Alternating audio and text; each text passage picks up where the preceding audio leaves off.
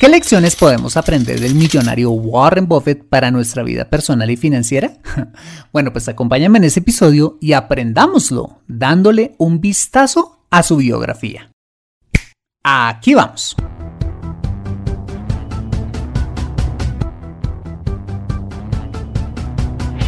Bienvenido a Consejo Financiero, el podcast de finanzas personales donde aprenderás a manejar inteligentemente tu dinero, salir de deudas tomar buenas decisiones financieras y alcanzar una prosperidad sólida y duradera. Consejo Financiero son finanzas personales prácticas para gente como tú que desean transformar su futuro financiero. Bienvenido a bordo.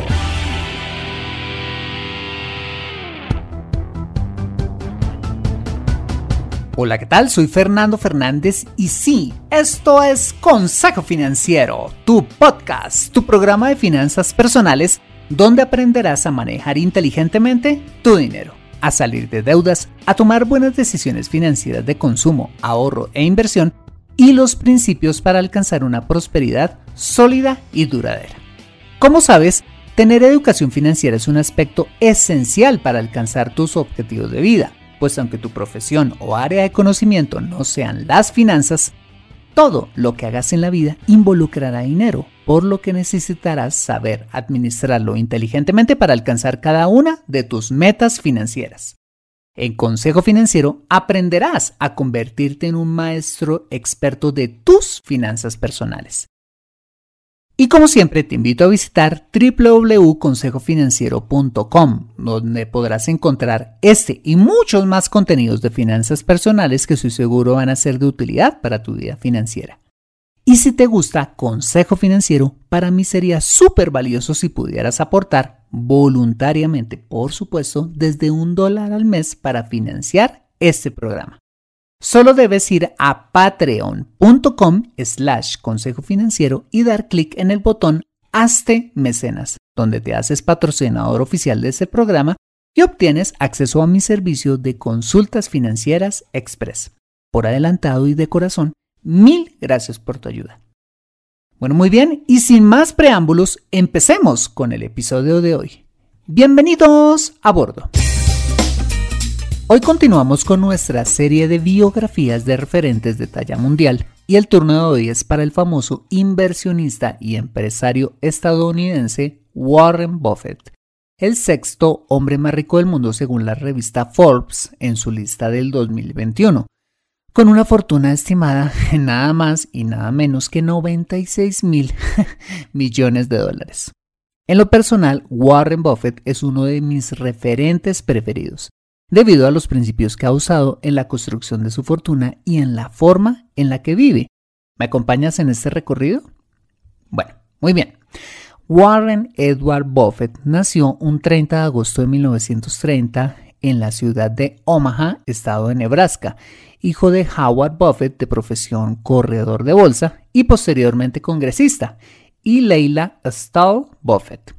Paradójicamente, Warren nació eh, poco tiempo después de la Gran Depresión de los 30, que dejó a su padre sin trabajo y un tiempo de escasez económica durante sus primeros seis años de vida, que podrían haber sido el motor para querer convertirse en millonario.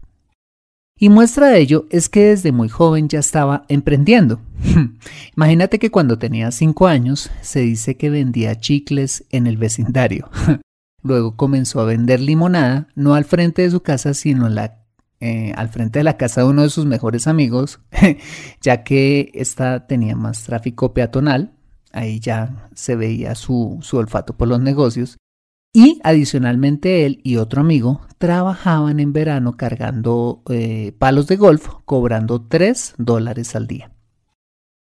Imagínate que a los 10 años comenzó a seguir los precios del mercado de valores quizás por las enseñanzas e influencia de su padre, recordemos que era corredor de bolsa, y de hecho a los 11 años, imagínate, a tan temprana edad, hizo su primera inversión eh, en la bolsa, comprando tres acciones de una compañía llamada City Service Company, una empresa dedicada a, la industria de los hidrocarburos, para él y su hermana.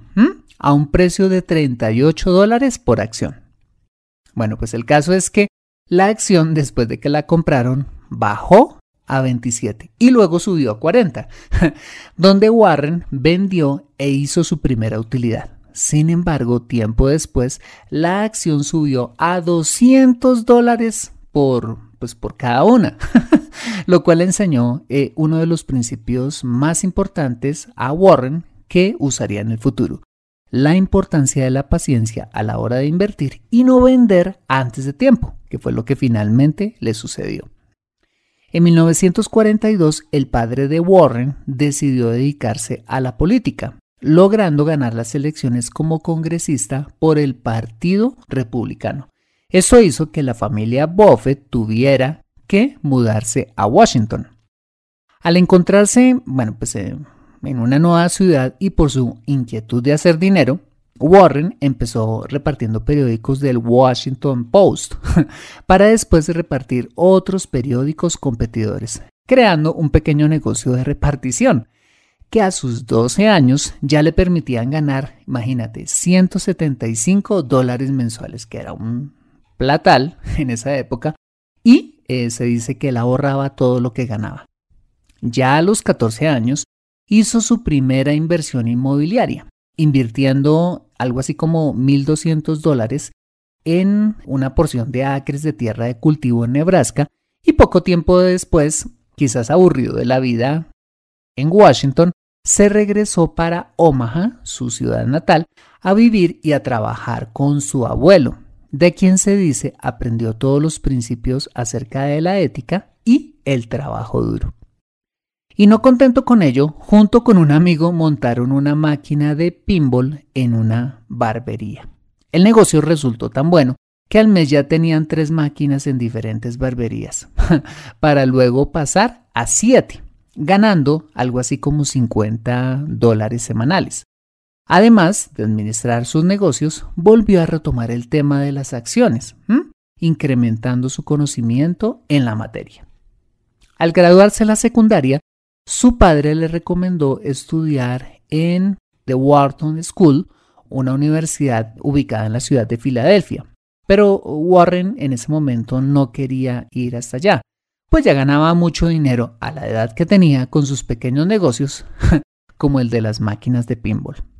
Bueno, pues al final le hizo caso a su padre, aplicando para esta universidad y vendiendo pues todos sus negocios. No obstante, su estadía en Wharton fue un fracaso, ya que sentía que sus profesores no podían enseñarle más de lo que ya sabía sobre el tema que le apasionaba, que era el tema de las inversiones, por lo que prefirió pasar todo el tiempo en firmas de corretaje, siguiendo de cerca diversas acciones, aprendiendo más del tema y abandonando finalmente Wharton dos años después y regresando a Omaha, donde se matriculó en la Universidad de Nebraska. Pero quizás el momento más importante de su formación profesional tuvo lugar cuando estudió economía en la Universidad de Columbia, donde conoció a su mentor Benjamin Graham, de quien aprendió los fundamentos del value investing o inversión de valor, un concepto que dice que a la hora de invertir en valores debe hacerse a un precio menor del valor real de los mismos, pero en acciones de empresas que tuvieran un potencial de valorización no de corto, sino de largo plazo. Cuando Warren se graduó de su MBA en 1951, su mentor le recomendó inexplicablemente no trabajar en el mundo de las inversiones, ¿ah? Rechazando la oferta de Warren de trabajar para él gratis, aparentemente por no ser judío. Entonces, desilusionado, eh, dice la historia que Warren decidió trabajar en la nueva firma de corretaje de acciones de su padre, que pues, ya había eh, regresado nuevamente de la política al tema de las inversiones, en donde eh, tenía como, como responsabilidad vender recomendaciones de acciones. Pero la verdad, él no era feliz con su trabajo, ya que de una parte no era un buen vendedor, eh, quizás debido a su timidez, y porque su verdadera pasión estaba en el análisis de las mismas, no en las ventas. Bueno, pues debido a su introversión, Warren se inscribió en un curso para aprender a hablar en público, dirigido por el famoso Dale Carnegie, autor del conocido libro Cómo hacer amigos e influir sobre las personas, que quizás muchos de nosotros hemos leído. Un curso, este curso pues le ayudó muchísimo a, superar su timidez, al punto que una vez terminó dicho curso, comenzó a dar clases de análisis de valores por las noches en la Universidad de Omaha. Bueno, pues pasaron tres años y su mentor Benjamin Graham cambió eh, de opinión de, no aceptar que Warren trabajara con él y le ofreció un puesto en su compañía de inversiones Graham Newman, oferta que por supuesto Warren aceptó al instante. Pero pronto su sueño de trabajar con su ídolo y mentor eh, pues se convirtió en una pesadilla, pues Warren empezó a sentirse frustrado debido a las reglas extremadamente conservadoras que Graham eh, aplicaba a la hora de invertir. Pues la empresa eh, no podía invertir en grandes compañías, el objetivo principal de Graham era no perder dinero, en lugar de generarle ganancias a sus clientes, y además Graham terminó rechazando las ideas innovadoras que Warren le proponía de invertir en otro tipo de compañías, no siempre en las mismas. En 1956, Graham cerró su firma y se retiró del mundo profesional de las inversiones. Y una vez más, Warren regresó a su natal Omaha. una vez establecido en su ciudad natal, Warren decidió abrir su propia sociedad de inversiones llamada Buffett Associates, la cual contó con un capital inicial de 105.100 dólares provenientes de siete socios, la mayoría pues amigos y familiares de él, y supuestamente solo 100 dólares de Warren. Bueno, pues como muchas grandes empresas, Buffett Associates comenzó en la casa de, Warren, a operar en la casa de Warren. Y sus reglas de operación eran muy sencillas. De una parte no permitía a sus socios retirar o ingresar nuevo capital hasta el 31 de diciembre y tampoco les decía en qué compañías invertía. Bueno, ¿y entonces cómo ganaba dinero? No cobraba honorarios mensuales. Lo único que hacía era pagar a sus inversionistas una tasa de interés pactada desde un comienzo y se quedaba con el resto de las utilidades, usando la filosofía de inversión de valor aprendida de su mentor, como ya te lo mencionaba hace un rato, pero innovando y siendo mm, menos conservador que su mentor y ex jefe Benjamin Graham. Ya en 1958, casado y esperando a su tercer y último hijo, decidió comprar la casa en la que, imagínate, aún vive hoy por 31.500 dólares, que reveló eh, con el tiempo su estilo de vida frugal, pues pudiendo comprarse con su fortuna la mansión que quisiera, ha decidido vivir siempre en la misma casa como cualquier persona común y corriente. Para 1962, Buffett Associates ya había crecido y gestionaba 7.2 millones de dólares, pasando de 7 socios originales a 90, proveniente de todas partes de los Estados Unidos. Ya en ese momento Warren Buffett se había convertido en un inversionista conocido. Ese mismo año comenzó a invertir en Berkshire Hathaway, una sociedad de inversiones basada en la industria textil, empresa que ya venía en declive, pero en la que vio un potencial de valorización interesante. Bueno, pues pasaron cinco años y Warren siguió invirtiendo en esta compañía al punto que para 1967 ya tenía el control mayoritario de la misma, lo cual le permitió darle un giro de 180 grados, dejando el foco de inversión solamente en la industria textil para invertir en la industria financiera y aseguradora lo cual produjo un nuevo florecimiento para la empresa. Para 1970 termina cerrando su primera sociedad Buffett Associates y concentró todas sus inversiones, negocios y demás en Berkshire Hathaway, de la cual se convirtió en su presidente, convirtiendo esa compañía hoy en día en uno de los conglomerados financieros más grandes del mundo, con participaciones en algunas de las multinacionales más poderosas que existen en el planeta, de tal manera que hoy en día su compañía es propietaria de un 9.3% de Coca-Cola, un 0.1 de Amazon, que es un montón, un 18.8 de American Express, un 5.6% de Apple, imagínate, un 26% de Kraft, un 11.7% de Bank of America y un 2.5% de la compañía petrolera Chevron, entre otras muchas compañías. Ya en 2006, eh, Warren eh, anunció que donará el 99% de su fortuna a varias fundaciones familiares y a la fundación de Bill y Melinda Gates, siendo el acto caritativo más grande registrado en la historia de los Estados Unidos. Pero su generosidad no ha terminado ahí. Imagínate que en el año 2010, junto con Bill Gates, fundaron la organización de Giving Pledge, que tiene como objetivo reclutar más millonarios como ellos para que también donen sus fortunas. Y para terminar, en la actualidad y a sus 90 años de edad, se puede ver a Warren Buffett viviendo una vida mucho más tranquila, apareciendo en más medios, dando más entrevistas y apoyando a múltiples causas filantrópicas. Además de pasar su tiempo libre jugando al bridge, en donde parece es un muy buen jugador, junto con sus amigos. Acompáñame después de este mensaje donde veremos las lecciones que nos deja este millonario para nuestra vida personal y financiera. Regresamos en breve.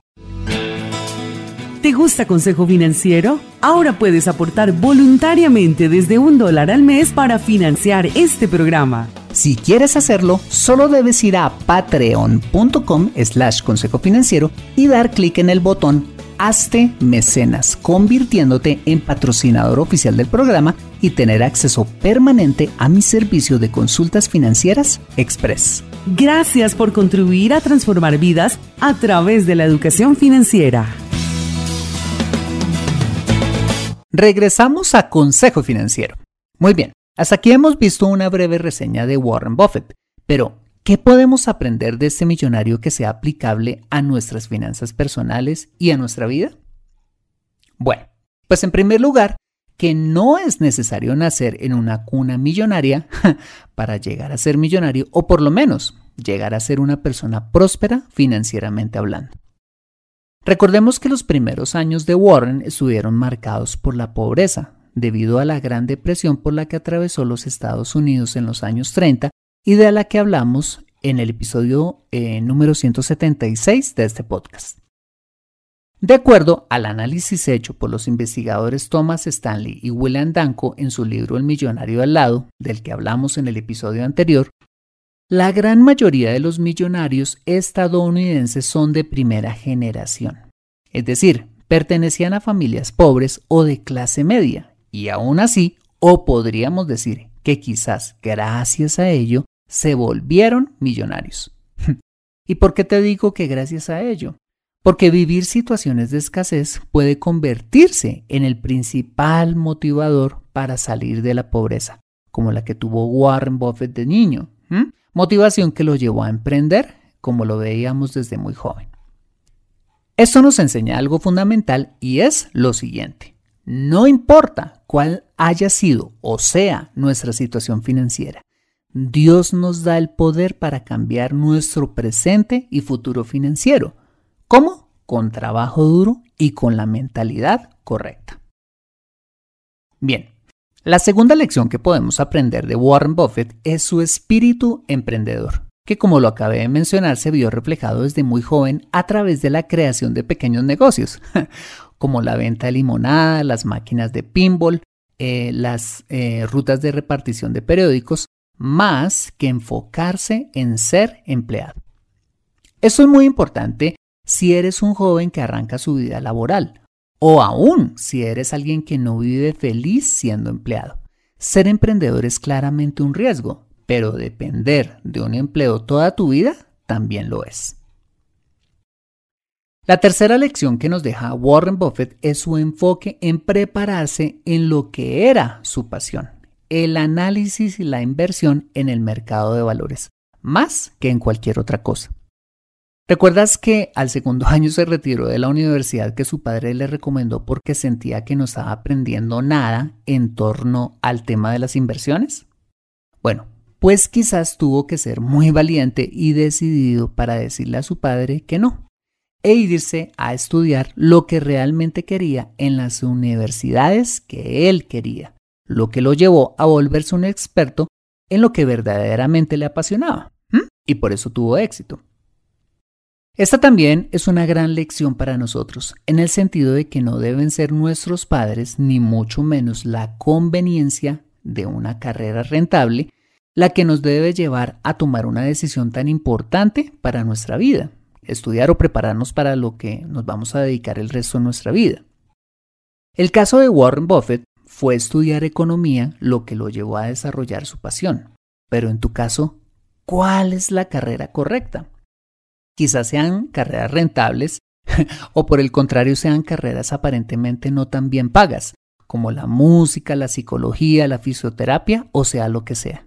Lo que nos enseña esto es que si estudias la carrera con la cual desarrollarás tu pasión, a la larga no solo tendrás éxito económico, sino que serás 100% más feliz.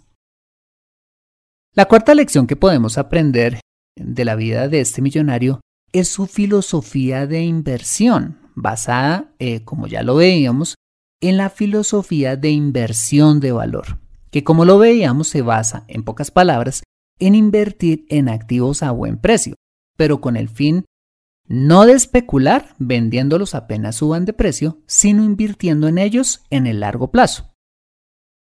Recuerda las primeras acciones que compró Warren Buffett para él y su hermana a 38 dólares, pero que luego bajaron a 27, luego subieron a 40, punto donde las vendió, pero que luego de haberlas vendido subieron a 200. bueno, pues de esta metida de pata aprendió Warren y podemos aprender también nosotros, dándonos cuenta que tener una estrategia de inversión de mediano a largo plazo es mucho más inteligente que estar buscando comprar cosas baratas para venderlas justo cuando éstas hayan subido un poco eh, su valor. Claro, con esto podemos obtener utilidades invirtiendo así, pero no se compara con lo que nos podemos ganar en plazos de inversión mucho más largos. Esto aplica, por ejemplo, cuando invertimos en el mercado inmobiliario, como lo veíamos con Javier Castro en el episodio número 182, donde concluíamos que es mejor comprar varias propiedades para construir una cartera de ingresos pasivos vía arrendamientos que estar buscando gangas para venderlas más caras, toda vez que el dinero queda parqueado sin hacer nada cuando hemos vendido y estamos gastando tiempo valioso buscando una nueva oportunidad. O esto también aplica cuando invertimos en acciones en nuestro plan de retiro o en un portafolio de inversión, donde tener una estrategia de mediano a largo plazo es más inteligente y sobre todo más rentable que estar entrando al casino de la especulación, comprando acciones baratas e intentar venderlas cuando apenas éstas hayan subido un poco de precio. Mira, he hablado con decenas de clientes que quieren ganar dinero así ganar dinero fácil y rápido. Pero como ya te lo he dicho, no hay atajos a la hora de construir riqueza financiera. Y la experiencia me ha mostrado que invertir así, en lugar de ganancias, lo que genera son pérdidas. Conclusión, esto nos enseña que a la hora de invertir, sean lo que sea, la paciencia es una estrategia ganadora, que a la larga no solo nos va a hacer ganar más dinero, sino que nos quitará un montón de estrés innecesario. La quinta lección que podemos aprender de este empresario, que me encanta, es su estilo de vida frugal, que corresponde a lo que mencionábamos en el episodio anterior en torno al comportamiento de los verdaderos millonarios, que viven bien, pero muy por debajo de sus posibilidades, no por tacañería, sino como principio y estilo de vida, que han llevado a Warren, como ya lo veíamos, a vivir en una misma casa durante los últimos 63 años. Investigando un poco más en este aspecto de Warren, me encontré un fragmento que dio eh, a los accionistas de su compañía y que dice así, abro comillas, hay cosas que el dinero no puede comprar. No creo que el estándar de vida mejore al coste de vivir pasado cierto punto. Una buena casa, buena salud, buena comida, buen transporte. Hay un punto en el que empiezas a obtener una correlación negativa entre riqueza y calidad de vida. Mi vida no podría ser más feliz. De hecho, sería peor si tuviera seis u ocho casas. Así que tengo todo lo que necesitaría tener y no necesito más, porque no hace ninguna diferencia pasado cierto punto. Cuando llegas a 10 veces o 100 veces o a 1000 veces, eso no hace ninguna diferencia. Cierro comillas. Ahora, ¿por qué los millonarios o simplemente personas prósperas no necesariamente millonarias han alcanzado la libertad financiera? Fácil, porque gastan lo que necesitan para vivir bien hasta cierto punto, como eh, lo acabamos de escuchar en el discurso de Warren Buffett, y el resto lo ahorran, invierten y lo dan con generosidad. Hay un punto, como lo dice él, donde gastar más o tener un nivel de vida más alto va en detrimento de la felicidad y esto me encanta porque es cierto. Mira, debemos ser conscientes donde tener un estilo de vida más costoso se convierte en un dolor de cabeza y nos quita la tranquilidad. La sexta lección que podemos aprender de Warren Buffett, y esta no tan positiva, pero que es importante tenerla en cuenta, es que definitivamente hay un punto donde debemos saber dónde parar en lo profesional pues una carrera, un empleo, el poder o la fama nunca serán más importantes que nuestra salud, nuestro matrimonio o nuestra tranquilidad. No lo mencioné en la biografía, pero Warren perdió su hogar al descuidar completamente a su primera esposa, Susan Thompson, quien terminó dejándolo en 1977, lo cual lo devastó emocionalmente durante muchos años. Como lo hemos mencionado en otros episodios de este podcast, ¿de qué vale tener tanto éxito financiero si no tenemos con quién disfrutarlo? Y la séptima lección que nos deja Warren Buffett es su generosidad. Tras su decisión de donar el 99% de su fortuna personal a diversas fundaciones. ¿Por qué será que millonarios como este o Bill Gates terminaron convirtiéndose en filántropos? porque quizás al final de, sus carreras se dieron cuenta que amasar fortunas no tenía sentido, si no las compartían con los demás. Y esto nos enseña algo que repetidamente hemos visto en otros episodios de este podcast, y es que el nivel más alto al que podemos llevar nuestras finanzas personales está en compartir una parte de nuestra riqueza financiera con aquellos que más lo necesitan. Mira, no tiene sentido acumular y acumular riqueza financiera como Rico MacPato en su depósito. pues acumular más dinero del que podremos disfrutar en nuestra vida es una tontería.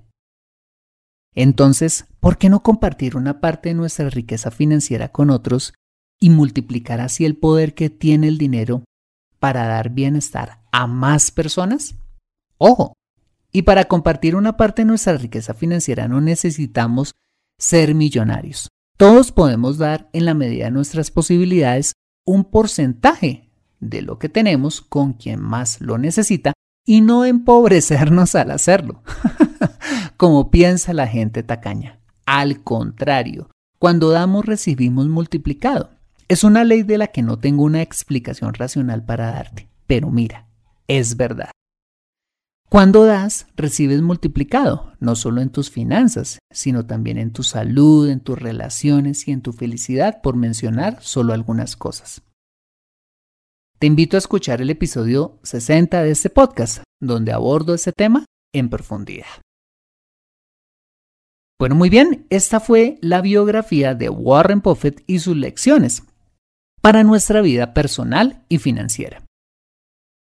Te dejo eh, con una de sus frases más conocidas, con las que creo podemos resumir ese episodio, que dice, no es necesario hacer cosas extraordinarias para conseguir resultados extraordinarios. Y es cierto, las cosas que aprendimos hoy de Warren Buffett, como dedicarnos a lo que más nos gusta, ser perseverantes y pacientes, invertir con inteligencia, Llevar una vida frugal sin excesos y ser generosos son cosas bien fáciles de practicar, que pueden darnos resultados extraordinarios en el futuro. Así no lleguemos a ser necesariamente millonarios como él, pero sí alcanzar una prosperidad sólida y duradera y tener una vida feliz. Si a un hombre sencillo y tímido como él, estas sencillas cosas le dieron resultado, ¿por qué a nosotros no? Conoce cómo aumentar tus ingresos en Consejo Financiero. Bueno, muy bien, este ha sido el episodio número 191 de Consejo Financiero.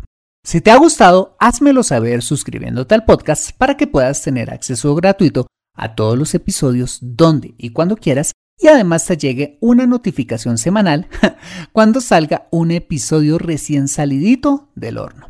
Y si escuchas este episodio desde un iPhone o un iPad, para mí sería súper valioso si me dejas tu opinión acerca del programa.